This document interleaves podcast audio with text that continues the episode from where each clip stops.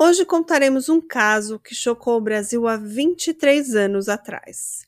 E ele aconteceu em Vila Velha, no Espírito Santo. E eu já vou começar o episódio deixando um alerta que esse caso envolve crianças e muita violência. Então, se você não se sente confortável, é melhor parar por aqui. Esse é o Drink com Crime, um canal que conta casos de crimes reais, sempre acompanhado de bons drinks. E eu sou a sua host, Carla Moraes. E eu sou a Juliana de Viziers.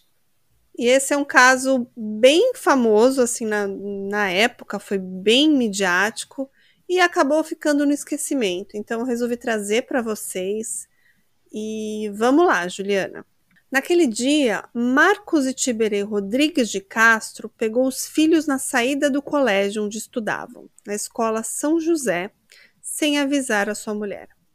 As crianças eram Gabriela, de 8 anos, e Marcos, de 9. Jânia Carla Conago de Castro Caiado tinha a guarda dos filhos, mas naquele dia, 3 de maio do ano 2000, o pai foi pegar as crianças sem o seu conhecimento.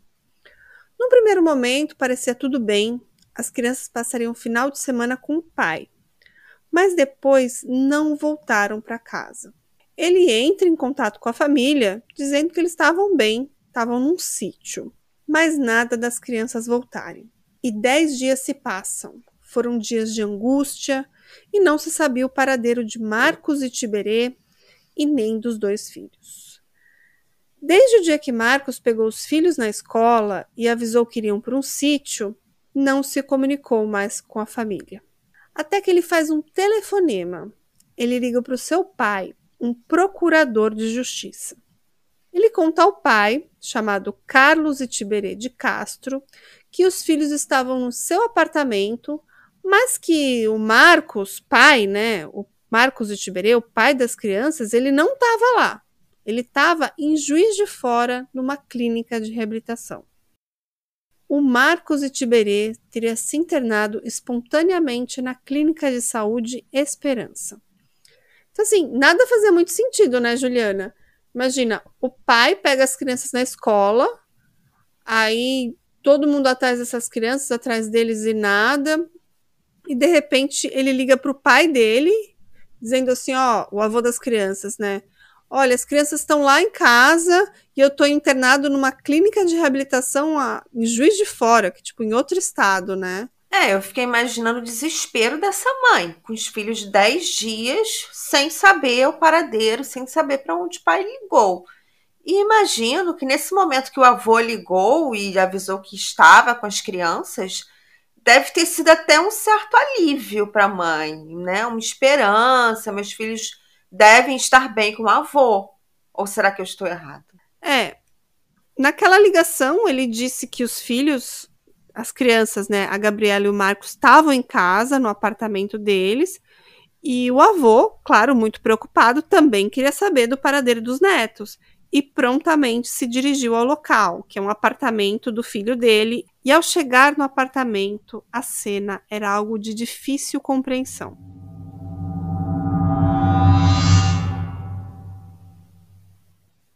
Para começar, o apartamento estava um caos. E a porta de um dos quartos estava lacrada com cimento e teve de ser arrombada. E naquele dia, o avô descobre que os netos, Gabriela e Marcos, haviam sido concretados na parede pelo próprio pai. Caramba! Então quem, quem descobriu foi o avô? Exatamente. Gente, meu Deus. Imagina ele tendo que comunicar à polícia e com certeza ele já sabia que o próprio filho era o culpado. Exatamente. Então, ele teve que entregar o próprio filho pelo assassinato dos netos. Meu Deus. Exatamente. É, porque naquela hora o Marcos ligou para o pai, né, avisando que os filhos estavam no apartamento, mas ele não revelou que as crianças estavam mortas. Caramba! Tudo indicava que após cometer o crime, o Marcos de Tiberê lacrou o armário com argamassa para tentar abafar o mau cheiro. E no dia do desaparecimento, alguns vizinhos do Marcos de Tiberê contaram que ele teria pedido tranquilizantes emprestado, o que levou o delegado a acreditar que o pai tenha dopado as crianças. E Marcos ainda deixou um bilhete na cena do crime que dizia: abre aspas, elas não sofreram, fecha aspas. Então foi um crime premeditado. Sim, premeditado. Ele dopou as crianças, né? Foi o modus operandi. Exatamente. As duas crianças apresentavam sinais de traumatismo no crânio, além de estarem em estado avançado de decomposição. É, eles estavam também enrolados em tapetes e colchas. E ao ver a cena, o avô disse: Foi uma cena horrível. Eu só consegui rezar e chorar. E na cabeça do garotinho foi encontrada uma perfuração que poderia ter sido causada por uma bala, mas nenhum projeto de arma foi encontrado no apartamento. E na sala havia um bilhete escrito à mão e assinado pelo pai das crianças, destinado à sua mãe. Um trecho dele dizia: Mãe, desculpe-me pelo ato insano, mas não foi possível um diálogo com a Jânia, no caso a mãe das crianças. E as investigações apontam que as crianças provavelmente foram mortas na madrugada do dia 6 de maio e elas foram cobertas em colchões e cimentados na suíte do apartamento do edifício Homero Macena, no centro de Vila Velha. E 11 dias depois do crime foi que os corpos foram encontrados pelo avô das crianças e pai do acusado, né, o procurador de justiça Carlos Etiberê Rezende de Castro Caiado. Então, o Marcos Itiberê, o filho né, desse, desse procurador que encontrou essas crianças mortas, que causou tudo isso. Né? Era um duplo assassinato de irmãos, um crime brutal que marcou a história capixaba. A Gabriela Conago de Castro Caiado tinha oito anos e Marcos Itiberê Rodrigues de Castro Caiado, filho, nove anos. O pai, o Marcos Itiberê, ele confessou o duplo assassinato por meio desse bilhete, né? E afirmou que matou as crianças dentro de um guarda-roupa enquanto elas brincavam de esconde-esconde. Caramba! Ah, tô chocada! E qual foi a motivação? Como se desenrolou essa história? Pois é, ele deixou esse bilhete, eu vou ler ele na íntegra agora, tá? Ele diz assim: Mãe, desculpe-me pelo ato insano mas não foi possível um diálogo entre eu e a Jânia. Leva os meninos comigo, pois eles saíram de dentro de mim, e comigo irão se sentar à direita de Deus, Pai Todo-Poderoso. Amo você. Perdoe-se do seu filho Marcos. E embaixo ele põe um PS. As crianças estão no closet debaixo do colchão. Não sofreram. Pesado, né, Ju? Mas é pesado, mas é também um bilhete de suicídio. Ele está dizendo que as crianças vão se sentar com ele, com Deus, enfim. Só que ele não se suicidou. Não se suicidou. E, bom, o apartamento estava bem bagunçado e nesse apartamento tinham diversas imagens de Jesus Cristo, além de uma Bíblia. E o delegado do caso deu uma entrevista dizendo Abre aspas.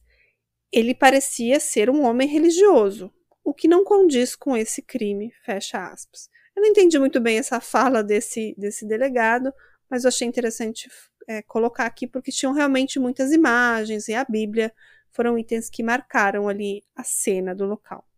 Eu acho que o que ele quis dizer é que não se espera um crime tão brutal contra os próprios filhos de uma pessoa religiosa, porque isso vai contra os dogmas de qualquer religião.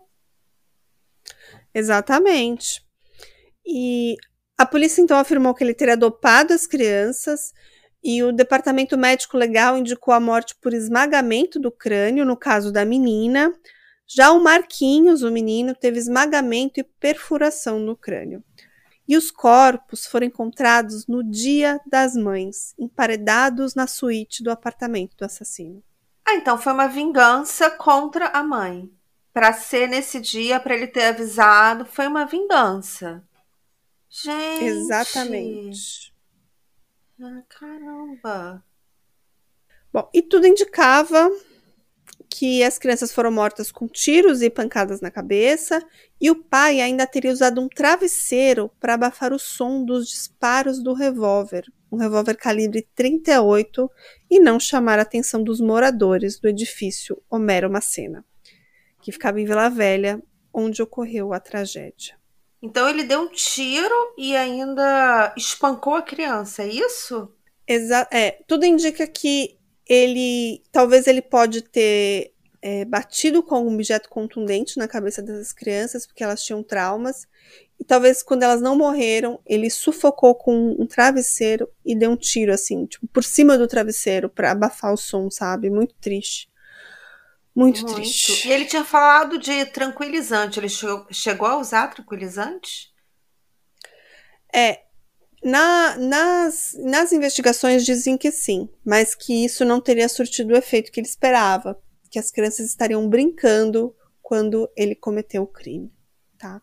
Hum, Bom, entendi. e de acordo com o delegado, o delegado Germano Henrique Pedrosa, que trabalhou nesse caso, o Marcos Etiberê teria matado os filhos no dia 6, três dias após pegar as crianças na escola. E o acusado ainda dormiu por quatro dias no apartamento depois de ter assassinado as crianças. E ele alegava que estava muito deprimido e que não teve consciência do que fez. Mas, ao mesmo tempo, ele contou detalhes do crime ao delegado e disse que planejou os acontecimentos.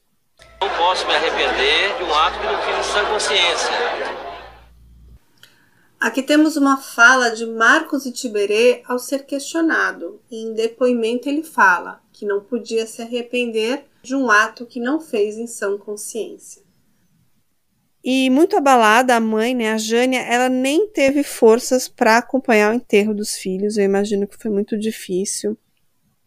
E parentes disseram que ela tentou se suicidar quando soube da morte é, e o, o, Marcos ali, o Marcos Itiberê, o pai das crianças e assassino, ele já tinha um histórico ali complicado, né? Tanto que um irmão dele, chamado Leonísio, afirmou que o irmão tinha problemas psiquiátricos, dizendo que ele tem um histórico de dependência de drogas, que tomava remédios fortíssimos.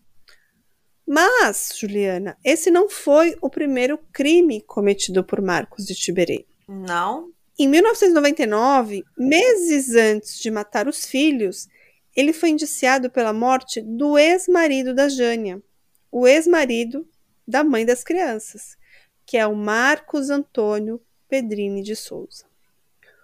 O Marcos Itiberê teria invadido a casa onde estava a Jânia, a mãe dos seus filhos, e o ex-marido dela, o Marco, também é outro Marco, então é o Marcos Itiberê que matou e a vítima, o Marco Antônio. Então ele invadiu a casa e cometeu esse crime. Nessa época, a Jânia e o Marco Tiberê já estavam em processo de separação e ela estava passando uma temporada na casa do ex-marido. Não sabemos a motivação, mas o que acontece é que o Marcos Itiberê teria pulado o muro, entrado no imóvel para agredir a Jânia, e na época eles eram ainda casados, né? eles estavam em processo de separação. E o ex-marido, que se chama Marco, tentou impedir que ela fosse agredida, e durante a discussão, o Marco Itiberê o matou com um tiro no peito. E depois de atirar, o Marcos Itiberê fugiu. E detalhe, Juliana, o filho do Marco Antônio, da vítima, que era uma criança na época, presenciou toda a cena. Caramba! E pela morte do Marco Antônio, né, o ex-marido da Jânia, o Marcos Itiberê foi apenas indiciado pelo crime. Ele não foi preso e ele responderia em liberdade. E tempos depois começaram os pedidos de divórcio por parte da Jânia e toda a discussão pela guarda dos filhos, que ficou para a mãe. E apenas 11 meses após esse crime, o Marcos Etiberê mataria os seus dois filhos de forma brutal. Mas agora, finalmente, depois de matar o ex-marido da Jânia, matar os dois filhos, ele finalmente estava atrás das grades. E temendo por novos crimes, né, o pai dele pediu ao delegado do caso que o mantesse em um presídio e não num instituto para psicóticos. Ele ainda disse: Ele pode matar de novo e eu não o considero mais meu filho. O Marcos Etiberê foi condenado no ano de 2003 a 43 anos de prisão E, e a mãe das crianças, a Jânia, foi testemunha de acusação e ela chorou na leitura da sentença. E o advogado do Marcos Tiberê disse que iria recorrer da decisão, alegando que ele tinha problemas mentais, mas ele não conseguiu convencer o júri, né, de enviar o réu para um manicômio judiciário, que era o que eles queriam. Então, o Marcos Tiberê foi realmente levado a um presídio. O advogado disse que seu cliente sofre de surtos psicóticos, que teve problemas durante a sua criação, mas os jurados concluíram que o criminoso possui sim um transtorno de personalidade, que é desprovido de conceitos morais e éticos, mas que devia sim ser responsabilizado pelo crime. É, e ele também ainda foi julgado depois pelo assassinato do ex-marido da Jânia, tá? Bom, uhum. mas a Juliana deve estar perguntando. Vocês também ouviram. E a motivação? Né? né? Motivação era só isso mesmo, tá? Só vingança, vingança. Mas a história não para por aqui. Numa sexta-feira, dia 7 de agosto de 2011, um novo acontecimento. A polícia está protegendo a ex-mulher do homem que matou os próprios filhos 11 anos atrás. Marcos Itiberê fugiu da cadeia ontem à noite. A ex-mulher dele está apavorada. Marcos Itiberê fugiu naquela noite do Instituto de Readaptação Social em Vila Velha. Hey, você se interessa por crimes reais, serial killers, coisas macabras e tem um senso de humor um tanto quanto sórdido? Se sim, você não está sozinho. Se você precisa de um lugar recheado de pessoas como você, venha conhecer o podcast Pátria Amada Criminal. Todas as semanas tentamos entender o pior da humanidade. Nesse processo a gente ri, chora, fica brava, fofoca, porque afinal de contas é assim que a gente fala quando está entre amigos. Suas novas melhores amigas trevosas estão aqui no Pátria Amada Criminal. A gente fica sabendo toda hora que ele vai sair, que um dia, a qualquer momento ele vai sair. E a gente morre de medo. Jânia teme que agora que fugiu da cadeia, Itiberê cumpra a promessa que fez durante os 11 anos em que esteve preso. A oportunidade que ele tem é essa, por isso que eu sei que a gente tem que se esconder, porque ele saiu com essa intenção.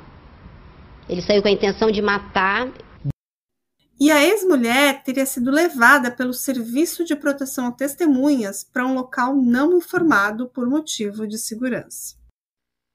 Marcos Itiberê fugiu do Instituto de Readaptação Social de Vila Velha. A Secretaria de Justiça informou que ele cerrou as grades da cela e pulou o muro da penitenciária usando uma corda feita de lençóis. Itiberê ficou no presídio de segurança máxima de Viana até 2009 e foi para o IRS em Vila Velha por determinação da Justiça. E na época, o advogado do Marcos de Tiberê disse que a fuga era mais um surto do cliente e demonstra sua fragilidade mental, dizendo, aspas, ele não tinha motivo para fazer isso. Em breve, ele ia conseguir reverter a pena para o regime semiaberto. E para o advogado, a fuga do seu cliente só foi possível por causa da greve dos agentes penitenciários. Ao ser perguntado se a greve da categoria pode ter facilitado a fuga do Marcos e Tiberê, um representante deles, né, o vice-presidente do Sindicato dos Agentes Penitenciários do Espírito Santo, falou o seguinte: qualquer um pode fugir de lá. Aquilo lá está caindo aos pedaços. E segundo ele, 250 fugas foram registradas entre 2009 e 2010 desse presídio e ele informou que com a greve, a ronda e a troca dos turnos estava sendo feita, mas estavam sendo suspensas apenas visitas de parentes e movimentação internas, como banho de sol dos presos. Mas eu acho que é bem provável que ele se aproveitou dessa greve aí para fugir, né, Juliana? É, mas as condições do presídio também não eram boas, ele já devia estar planejando, enfim, né? Acho que nunca saberemos. Pois é. Bom, Marcos e Tiberê fugiu e estava todo mundo atrás dele. Mas dois dias depois, o Marcos e Tiberê foi encontrado por marinheiros. E ele estava boiando no mar.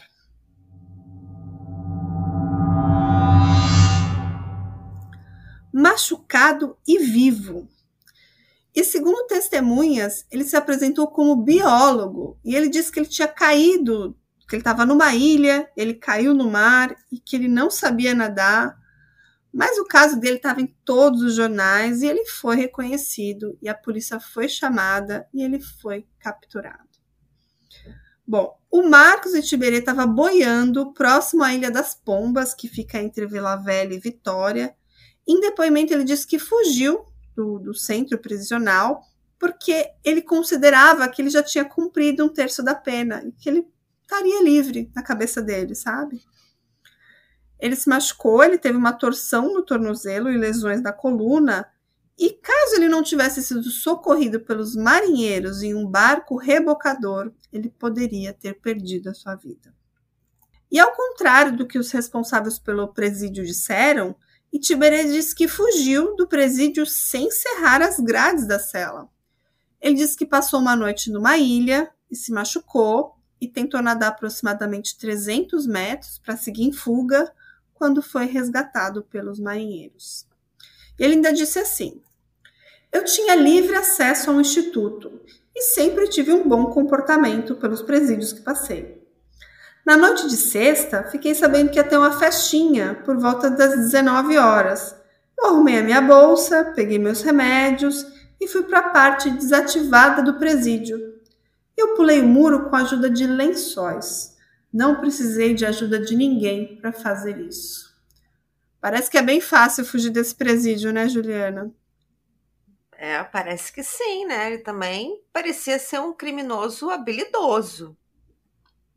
Sim, extremamente inteligente, extremamente habilidoso.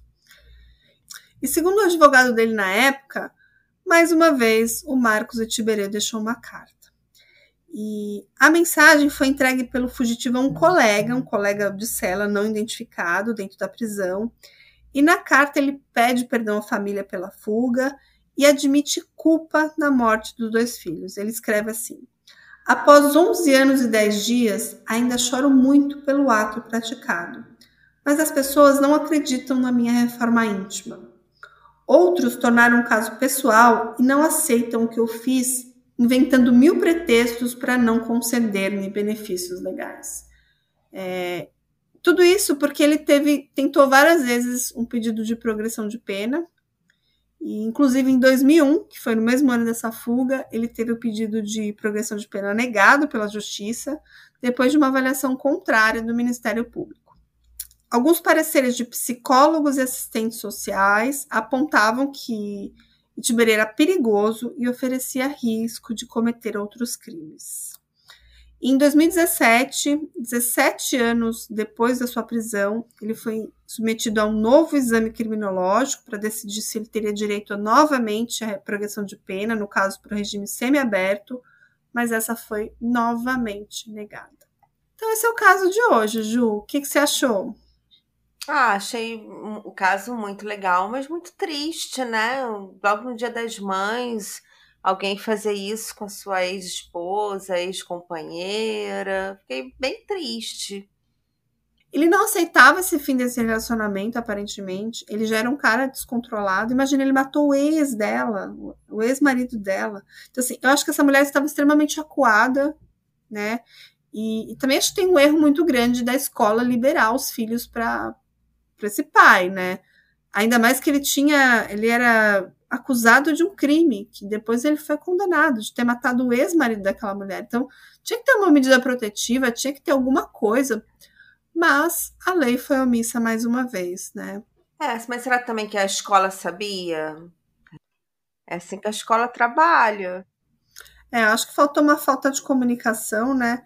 Esse caso me lembra muito o caso da Fera da Penha, né? Que acho Sim. que todo mundo conhece, que no caso era uma amante, né, do, do cara uhum. que foi lá e uhum. pegou a filha e que teve essa omissão também por parte da escola. Mas nesse caso agora era o pai biológico, né? Eu acho, acredito ele, que ele provavelmente estava autorizado. A mãe dele não deve ter tirado a permissão dele para entregar. Exato. Acho que ela também não imaginava que ele ia pegar as crianças na escola para cometer é. esse crime tão brutal, né? Com certeza Acho não. que é isso, é um caso curtinho, mas é um caso que marcou a história do Brasil, que marcou a história do Espírito Santo especificamente. Um caso muito brutal que aconteceu na cidade de Vila Velha. Então é isso, gente. Ficamos por aqui essa noite. Como sempre, pedindo o seu apoio para o nosso podcast, seguir a gente nas nossas redes sociais, que é o arroba Drink com Crime. Lá vão ter fotos desse caso, fotos das crianças, foto da cena do crime e tudo mais.